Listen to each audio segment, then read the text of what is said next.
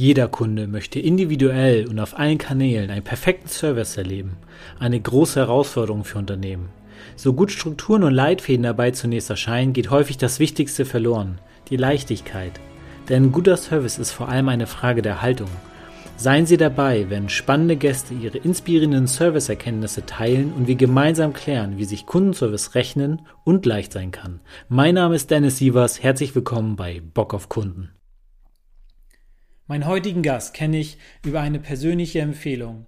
Ralf Mühlenhöfer hat damals einen virtuellen Check von 20 Millionen Euro von überreicht bekommen für eine Business-Idee. Es gab von ihr in einem Video die Aussage, die sinngemäß wie folgt war.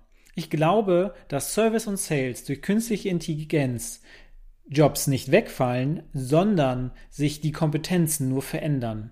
Sie ist Gründerin und geschäftsführende Gesellschafterin der Unternehmensberatung Woodpecker Finch, Moderatorin, Rednerin und Autorin.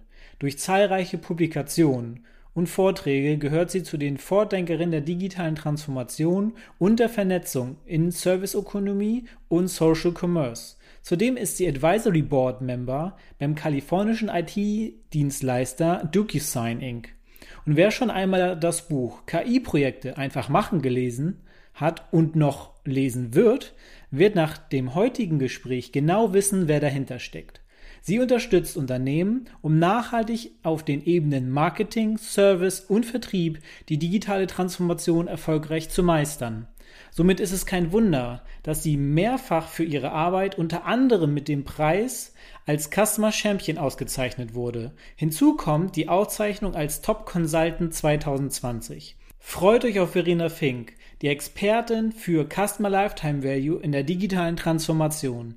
Sie sagt, dass exzellenter Kundenservice die Bereitschaft ist, vom Kunden aus rückwärts zu denken und dabei alle internen heiligen Kühe in Frage zu stellen. Herzlich willkommen, Verena. Hi Dennis, danke für die Einladung. Sehr gerne. Freut mich, dass du da bist und dass du zugesagt hast.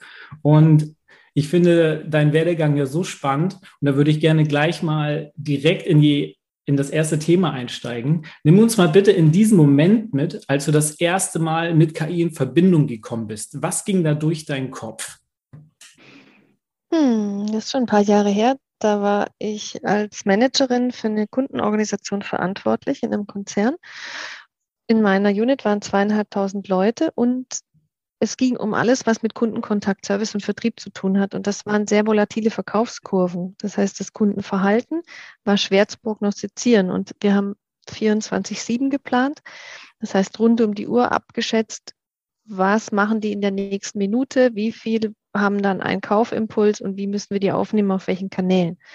Und das haben historisch hat das ein Team von Mathematikern gemacht, die richtig gute Nerds waren und wir haben dann angefangen, parallel auch künstliche neuronale Netze zu programmieren, um zu schauen, was die künstliche Intelligenz macht, die ja noch viel, viel, viel, viel, viel, viel mehr Informationen verarbeiten kann mhm. und die mhm. rausfinden kann, was hat das mit dem Wetter zu tun, was hat das mit dem Fernsehprogramm zu tun, was hat das mit den Fußballspielen zu tun, was hat das mit regionalen Einflüssen zu tun und so weiter. Also riesige Datenwolken, die unzählige Informationen miteinander verknüpfen konnten.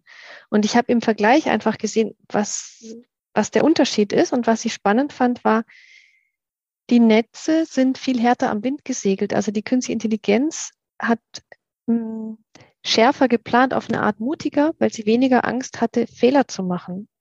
Was bei Mitarbeitern eben passieren kann, die dann sagen, ich kriege eins auf den Deckel, wenn hier nachher zu wenig Mitarbeiter sitzen ja. oder zu viele sitzen, die nicht ausgelastet sind. Und diese Angst hat eine KI nicht. Und das waren so erste Momente, wo ich meine Aha's hatte und dachte, oh, das ist spannend, das will ich besser verstehen.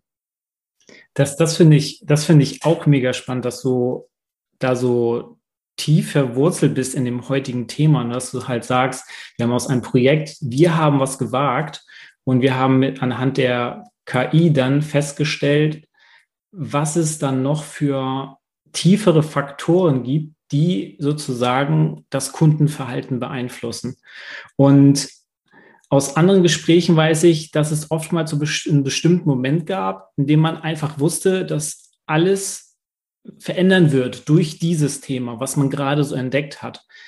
Gab es zu diesem Moment in Bezug auf Service einen, einen solchen Moment und wie sah der aus, zusätzlich zu der ersten ähm, zu dem ersten Thema, wie du reingekommen bist in die KI.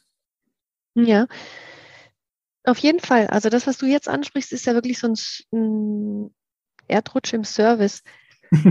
ja. Dieses Aha hatte ich, glaube ich, als ich ein Video von der Entwicklerkonferenz von Google 2018 gesehen habe, als die Google Duplex die KI vorgestellt haben. Ein Sprachassistent, der im Friseursalon angerufen hat, ohne Vorwarnung, um dort einen Termin zu machen. Und die haben einfach dieses Gespräch aufgezeichnet. Das äh, lohnt sich zu gucken. Viele werden es schon gesehen haben. Ist deshalb so faszinierend, weil für die Mitarbeiterin im Friseursalon nicht erkennbar ist, dass sie mit einer KI spricht. Und das liegt auch daran, dass die, dass die gut reagiert, dass die nicht nur ihren Standard abspult und dass sie so umgangssprachlich daherkommt und auch mm -hmm zwischendurch sagen kann. Ja, ja. Das war so meine Lieblingsstelle. Und dass diese Entwicklung, also KI-basierte Bots der neuen Generation, die nicht nur die Aussage von Nutzern verstehen können, sondern auch Stimmungen des Sprechers ähm, erfahren, die empathische Reaktionen lernen und dadurch zunehmend menschlich erlebt werden. Das ist etwas, was nach meiner Erfahrung sehr plastisch darstellt, wie sich dann Serviceerleben verändert. Denn je unkomplizierter der echte Nutzer und die Maschine miteinander reden können, desto mehr wird natürlich das Vertrauen gestärkt und die Alltagstauglichkeit wächst. Sonst sagen ja viele, was will ich mit einem Chatbot telefonieren? Aber wenn der warmherzig ist, klar, direkt informiert, mein Problem löst, why not? Und deshalb wird da eine emotionale Bindung entstehen zu solchen digitalen Assistenten und dadurch andererseits die emotionale Bindung an Marken vielleicht abnehmen, weil der Assistent für mich, wenn er jetzt in, in, meiner Siri zum Beispiel zu Hause ist, auch zunehmend in, in Suche und Auswahl eingreifen kann. Ja, also danke für diese, für diese Ausführung, für diesen Einblick von deiner Seite aus. Ich kenne das Video übrigens von Duplex. Also ich war auch sehr überrascht über diese Konversation, die Duplex dann mit diesem Friseursalon hatte und diesen Moment, den du erwähnt hast, wo Duplex, aha, gemacht hat, da hat das Publikum ja auch echt angefangen zu lachen und ähm, das fand ich echt spannend. Und ich habe ähm, mich dann selber gefragt, was verändert sich dadurch noch? Und ich habe über dieses Video auch mit einigen Menschen damals gesprochen. Und vielleicht kannst du uns auch da deine Erfahrungen ähm, mitgeben, weil das Thema kam bei dir ja auch in einem deiner Videos, die ich gesehen habe, kam das auf. Ähm, dass viele Menschen, die dann im Service arbeiten, denken, dass diese Art von Technologie ihnen jetzt ihre Jobs wegnimmt, weil die ja so menschlich wird und der auch diese einfachen Gespräche führen kann. Ähm, was meinst du, wie verändert sich das Arbeitnehmerverhalten oder was wird sich automatisch dadurch verändern, wenn so eine Art von Technologie immer mehr und immer mehr Einzug ins Unternehmen bekommt? Ich versuche es aus verschiedenen Aspekten zu beantworten. Das eine ist die Angst der Mitarbeiter, Mitarbeiterinnen und Mitarbeiter, die kann ich total verstehen. Denn das ist also das Erste, was man sich dann fragt, huch, wenn das Ding meinen Job machen kann, was mache ich dann? Und die Realität, die ich erlebe, ist nochmal eine andere. Also da gibt es diverse Studien dazu. Ich habe jetzt gerade intensiv für ein, mein aktuelles Buch recherchiert und bin da eigentlich tatsächlich optimistisch, weil wir haben ohnehin eine demografische Lücke, die wir füllen müssen und wir haben Menschen, die in der Regel keine Lust haben, immer die gleichen Fragen mit der mit gleichen Standardantwort zu lösen, sondern die sagen, hey, können wir nicht eine Automatisierung einsetzen, damit uns die Standardfragen abgenommen werden und wir uns auf die komplexeren Themen konzentrieren können, um dort den Kundinnen und Kunden besser zu helfen. Und das ist auch das, was ich in den meisten Serviceorganisationen erlebe, dass die heilfroh sind, wenn der Chatbot für die einfachen Fälle funktioniert, damit sie einen Premium-Service entwickeln können, mit denen Menschen, die einfach nochmal in einer ganz anderen Tiefe in Kontakt gehen können, um ähm, äh, Second- und Third-Level-Anliegen zu lösen. Das heißt, in der Realität sehe ich ganz viele positive Beispiele, wo die Maschine dem Mensch Superkräfte verleiht, weil sie ihn schneller in der komplexen Welt an Informationen kommen lässt. Und ja. ich glaube, dass das eben auch der Ast ist, den wir gemeinsam stärken sollten, um da keine verbrannte Erde zu konstruieren, weil das als Schreckgespenst ähm, an, bei den Menschen ankommt.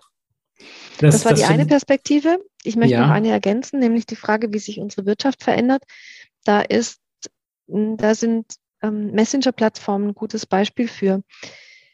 Die bekannteste ist WeChat, der chinesische Messenger-Dienst als so eine Art Full-Service-App. Und diese App nutzen heute schon über eine Milliarde Menschen weltweit und die Nutzer chatten nicht nur, so wie heute über WhatsApp, sondern die bestellen beim Pizzaservice, die buchen ihre Flugreise, die entsperren ihren E-Roller, ihr Taxi wird gebucht, Arzttermine, alles Mögliche. Und dadurch befinde ich mich dann als Nutzer, als, als Kunde in so einem geschlossenen System und das ist super bequem. Und weil das so bequem ist, nutze ich viel weniger den Kanal direkt auf Websites von Unternehmen zu gehen oder nochmal einzelne Apps aufzumachen, weil ich habe doch schon alles in meiner Wohlfühlblase. Und das führt dazu, dass die eigenen Kontakt- und Serviceplattformen von Unternehmen, aber auch Unternehmenswebsites und Apps in der Bedeutung abnehmen und dass wir uns da als Unternehmen umstellen müssen und unseren Kundenkontakt neu ausrichten, sowie Nike, die auf ähm, WeChat ihren Followern Sporttipps oder Laufrouten anbieten, damit wir Kundenzugang zu dieser Datenplattform bekommen, weil das ist, das ist die Währung. Also ich, ich muss Nutzer durch Mehrwert binden im Kundenservice, um im Kontakt zu bleiben. Und deshalb glaube ich, dass der Service da in seiner Bedeutung eher noch zunehmen wird. Das finde ich mega spannend, äh, diesen Einblick von dir. Und das ähm, kann ich auch mit meiner Denkweise verbinden. Ich habe immer gesagt in solchen Gesprächen mit Menschen, die dann Ängste geäußert haben, habe ich gesagt, ja, wenn du mal überlegst, die KI entwickelt sich weiter. Die macht die einfachen Dinge, die du vielleicht gar nicht mehr machen musst. Das heißt, wir Menschen sind umso wichtiger, weil gewisse Dinge die KI nicht tun kann, weil sie noch nicht so stark auf Emotionen eingehen kann, weil sie vieles eher rational sieht. Das heißt, die rationalen, einfachen Themen, die, die kann die KI von Anfang an schnell für uns abnehmen und wir können uns mehr auf die wichtigeren zwischenmenschlichen Themen in der Kundenbindung konzentrieren. Und ähm, wie, wie siehst du das? Also hast du, siehst du das auch so? Würdest du dem zustimmen? Auf jeden Fall. Also ich bin ohnehin Zukunftsoptimistin. Ähm, und ich, für mich ist eine Frage, wie wir KI gestalten die ist ja nicht von Grund auf böse und die will nicht den Menschen vernichten, sondern äh, sie hat das Potenzial, diese Superkräfte zu verleihen, von denen ich vorher gesprochen habe. Und ich glaube, die mhm. brauchen wir auch. Wenn ich heute mit Menschen spreche, die im Kundenkontakt arbeiten, dann sind die Schmerzpunkte in der Regel, dass die Technologie zu schwach ist weil sie immer noch zwischen fünf verschiedenen Systemen springen müssen, mhm. weil die mhm. Produktkomplexität oder die Variantenvielfalt, wenn es zum Beispiel um eine Autokonfiguration geht, so groß geworden ist, da so viele Datenfeatures drin sind oder Multimedia, dass die es kaum noch selbst sortieren und erklären können. Und um diese Komplexität zu sortieren für die Menschen, kann eine KI einfach tolle Dinge tun. Deshalb sehe ich dem eigentlich sehr optimistisch entgegen, weil ich glaube, dass uns die Arbeit nicht ausgeht. Ich habe es mal von einem Großen gehört, ich glaube Avato, bevor die verkauft haben, dass die schon äh, mehr ihrer Talente, die vorher im Kundenkontakt waren, eingesetzt haben, um Chatbots zu trainieren. Das ist es ja. Der Chatbot kommt ja nicht auf die Welt und dann kann der alles, sondern ja. Das Training, das braucht besondere Fähigkeiten von, von Menschen, von den Talenten, die vielleicht heute selbst den Kunden am Ohr haben und deshalb genau wissen, ähm, was die Maschine können muss, um das leisten zu können. Das ist ein spannender Einblick und ich finde auch der, den positiven Aspekt, den du sagst, der ist wichtig und dem stimme ich auch vollkommen zu. Ähm, lass uns mal auch mal auf die andere Seite der Medaille schauen und da mal tiefer einsteigen. Was sind aus deiner Erfahrung heraus die drei größten Herausforderungen, die auf Unternehmen zukommen, die ihren Service nicht digitalisiert haben. Also inwiefern beeinflusst es im Service, wenn die Mitarbeiter nicht darin unterstützt werden mit solch einer Technologie?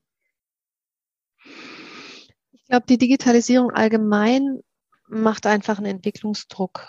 Und ich würde anfangen bei dem Thema Prozessexzellenz ist heute kein USP mehr, sondern ein Hygienefaktor. Da bin ich als Kundin einfach verwöhnt, weil ich hm, Apps habe, die mit einer super User Experience funktionieren, weil ich Shoppingportale habe, so wie Amazon, die unglaublich schnell sind, wo ich mit einem Klick viele Abkürzungen nehmen kann, wo ich keine langen Ladezeiten habe, die, die mir alle Fragen beantworten in dem Moment, wo sie für mich relevant werden. Und da, das ist für manche Unternehmen, die jetzt nicht gerade zu den Top 5 weltweit gehören, schon eine Herausforderung, weil, weil mhm. ihre Kernkompetenz vielleicht woanders liegt, aber die Kunden es einfach erwarten. Punkt zwei, würde ich sagen, hat mit Datenwissen zu tun. Kundennähe, mhm. äh, äh, ähm, ist nicht mehr allein, wir sind nett zueinander, sondern das erfordert ganz viel Datenwissen. Und das sehen wir heute schon in großen Playern. Also wenn ich die, die GAFA-Welt anschaue mit ihrer Marktkapitalisierung, dann kann ich sehen, wie groß das wirtschaftliche Potenzial ist und sein wird von datengetriebenen und KI-getriebenen Plattformen. Und deshalb kommt kein Unternehmen mehr drum herum, seine Unternehmensdaten konsequent zu nutzen. Ich habe jetzt zuletzt wieder was gelesen im Harvard Business Review, dass nur ein von zehn Unternehmen Daten und Analysen in alle wichtigen Prozesse integriert haben. Das ist immer noch viel zu wenig, weil damit fehlt ihnen Stimmt. eine zentrale Basis für die Transformation. Ja, und das Dritte in Sachen Herausforderungen ist aus meiner Sicht, dass wir Service als Mehrwert und Premium positionieren müssen, wenn Produkte austauschbarer werden. Und da kommen wieder die Mitarbeiter ins Spiel, weil wenn ich nicht dafür sorge, dass ich jedem Kunden einen exzellenten Service bieten kann, dann sind auch meine Daten bedeutungslos. Das heißt, ich brauche ja auch ähm, die, die letzte Meile, ja. die daraus was macht. Und um so im Kontakt mit dem Kunden echtes Vertrauen und Begeisterung zu teilen, ist egal, wie viel ich digitalisiert habe, Customer Experience immer auch eine Frage, wie gut ich das einbinde, wie gut ich das mit meinen eigenen Mitarbeitern auf die Straße bekomme. Da, das finde ich sehr cool, weil ich habe letztens erst, also vor allem den letzten Punkt gerade, ich habe letztens erst gelesen, dass ungefähr 60 Prozent der Kunden bereit wären, zwischen 8 und 15 Prozent mehr zu zahlen, wenn der Service stimmt, wenn der Kundenservice besser aufgestellt ist, wenn sie schnellere Lösungen bekommen, einfache Lösungen bekommen.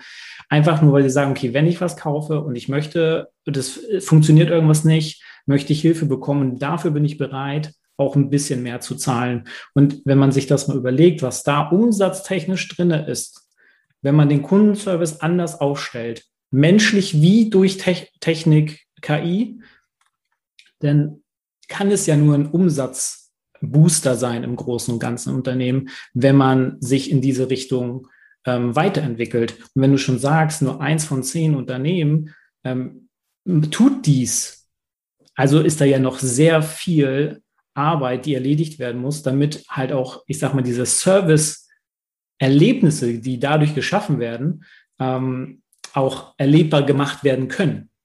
Und, Auf jeden Fall. Und das, ähm, das finde ich super klasse, dass du das so runtergebrochen hast, diese drei Themen. Ähm, und jetzt möchte ich gerne von diesem Thema, wo wir gerade tiefer in dem Thema drin waren, einmal auf dich als Person ähm, kommen. Und nachdem du ja bei QVC, der Otto-Gruppe, MTV und Viva deine Karriere gemacht hast und du dein eigenes Unternehmen gegründet hast, Woodpecker Finch, ähm, um anderen Unternehmen beiseite zu stehen, was hat dir in deiner persönlichen Meinung nach der größte Durchbruch gebracht mit Woodpecker Finch? Hm.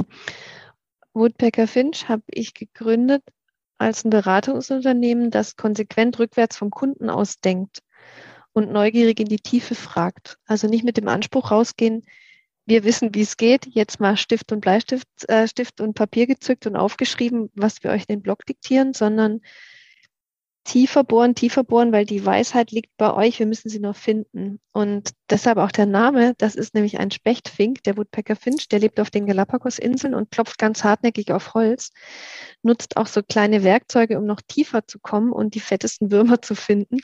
Und ich liebe das an meinem Job, weil ich erlebe mich so als ähm, äh, Geburtshelferin und Sterbebegleiterin in der digitalen Transformation und es braucht beides. Und ich bin in die Rolle reingewachsen, weil ich in 15 Jahren in Managementfunktionen mehrmals hintereinander Brüche erlebt habe, die das Geschäftsmodell der Unternehmen massiv verändert haben.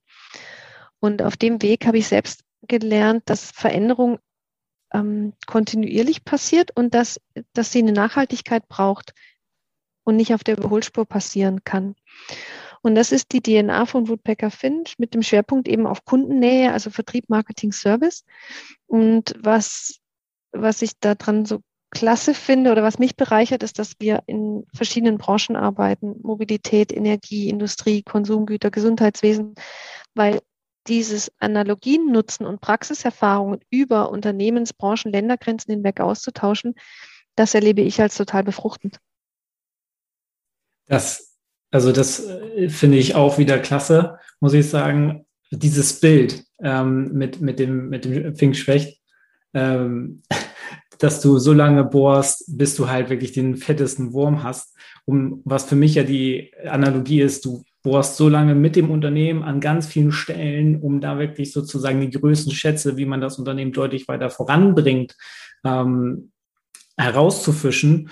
Und äh, wenn du dann halt auch so nachhaltig arbeitest, was du ja tust, weil sonst hättest du diesen Weg ja gar nicht so erfolgreich gehen können, weil ich meine, auf der anderen Seite bist du ja auch ähm, bei ähm, dem Unternehmen DocuSign ähm, Advisory Board Member das kommt ja nicht von irgendwo her. Da musst du ja sozusagen deine Erfahrung damit reinbringen, die du bei anderen Unternehmen dann ja auch mit reingibst und was du da gesehen hast, was für Umbrüche entstehen können, weil man so tief bohrt und nicht nur an der Oberfläche kratzt.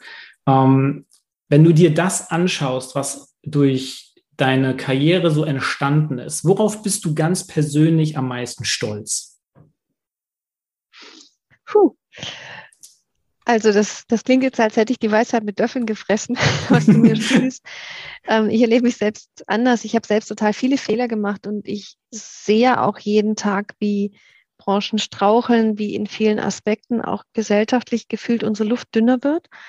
Und ich bin nach wie vor Zukunftsoptimistin. Und ich glaube, das ist was, worauf ich stolz bin, weil der Pessimismus des Intellekts, der flüstert uns echt was anderes ein. Spätestens mhm. dann, wenn wir die Nachrichten schauen.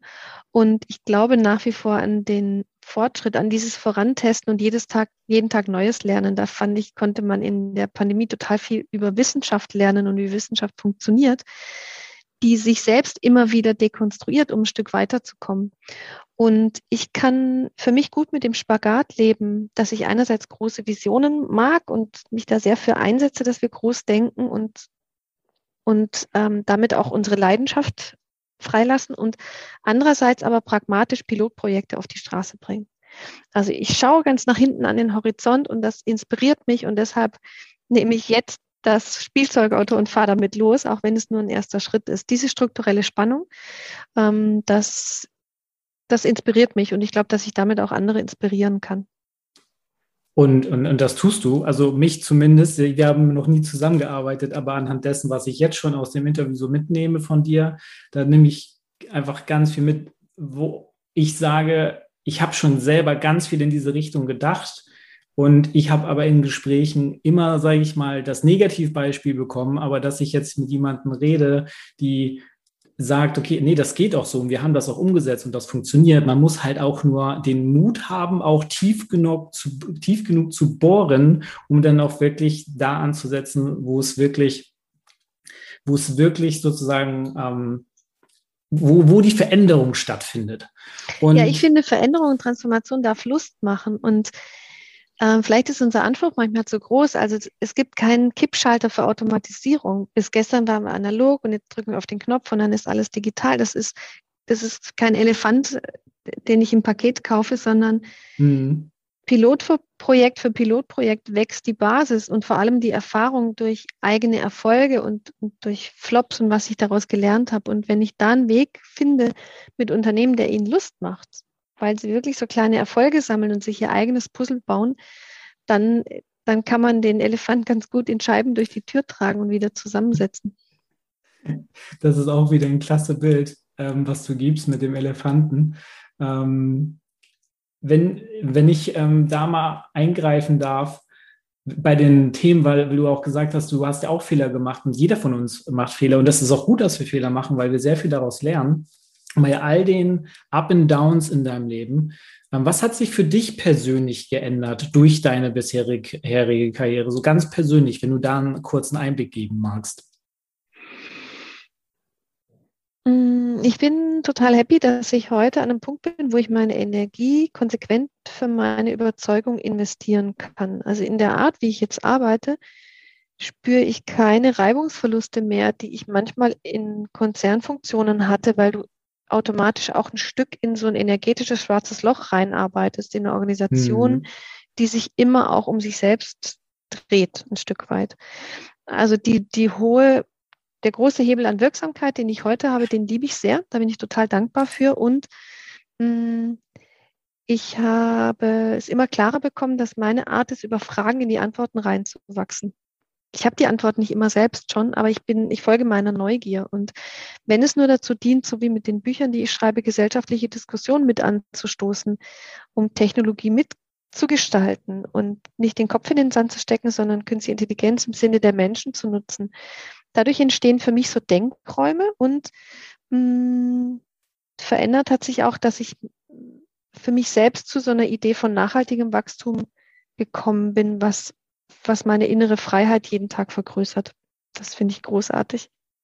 Das ist ein, eigentlich schon ein sehr schönes Abschlussbild, finde ich. Und bevor wir zum Ende kommen, habe ich nur noch eine letzte Frage an dich. Ähm, und damit kannst du vielleicht auch mit der gleichen Energie, mit dem du gerade diesen Satz beendet hast, vielleicht auch weitermachen. Ähm, möchtest du uns einen kurzen Ausblick geben, was wir vielleicht noch von dir in der Zukunft hören werden? Also was, was sind so große Projekte, die, die gerade noch, sage ich mal, so im Schatten sind, aber bald das ähm, äh, Licht entdecken dürfen?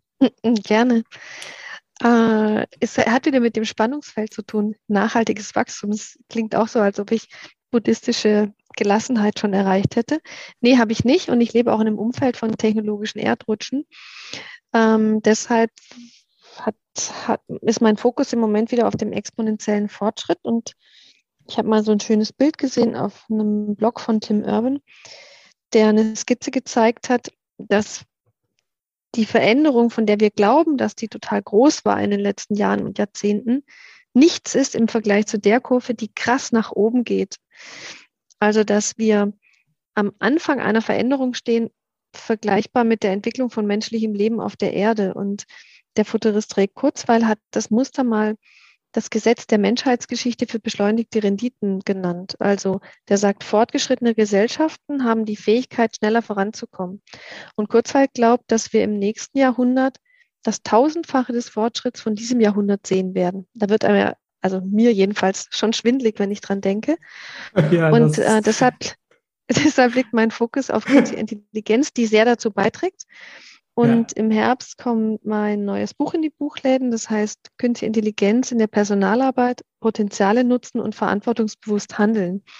Und darin habe ich mich sehr mit der Frage befasst, wie sich unter Unternehmen verändern und die Arbeit in Unternehmen, wenn Algorithmen zum Beispiel die Arbeitskräfte über Bereichs-, Unternehmens-, Branchen-, Länder-, Wettbewerbsgrenzen hinaus zusammenpuzzeln. Also viele neugierige Fragen und wachsende Antworten. Also dann hast du ja einiges, was noch kommt und ähm, was wieder die eine oder andere ähm, Diskussion auslöst. Und ich finde es spannend, wenn jemand so etwas tut, Diskussion auslösen, ähm, Gedanken ähm, auslöst. Und äh, auch wenn du sagst, du, ähm, dass sich das buddhistisch anhört, selbst wenn du, selbst wenn du so eine buddhistische Ader hast, merkt man aber, dass das auf einer gewissen Business-Ebene doch funktioniert, weil die sagen ja immer, zumindest im Buddhismus, was ich so mitbekomme, dass ja alles immer in der Tiefe, aus der Tiefe herkommt. Und das tust du ja. Du arbeitest ja in die Tiefe rein, damit du denn das bestmögliche Ergebnis bekommst. Und mit diesem Bild möchte ich dann auch gerne ähm, abschließen in diesem Interview. Und jeder von euch, der jetzt sagt, die Verena Fink, das ist eine echt eine coole Person, mit der möchte ich mich zu dem Thema austauschen. Unter welchem ähm, Social-Media-Kanal kann man dich am besten erreichen, Verena? Hm, frag mich mal eher wo nicht. Also äh, LinkedIn gerne, Xing, okay. Facebook, wo auch immer ihr unterwegs seid. Und auf verenafink.de findet ihr auch Infos zu meinen Büchern. Und all diese Links bekommt ihr auch in den Podcast Show Notes. Ich wünsche euch noch einen schönen Tag. Danke, dass ihr zugehört habt. Bis zum nächsten Mal und ich danke dir, Verena, dass du dabei warst. Danke dir.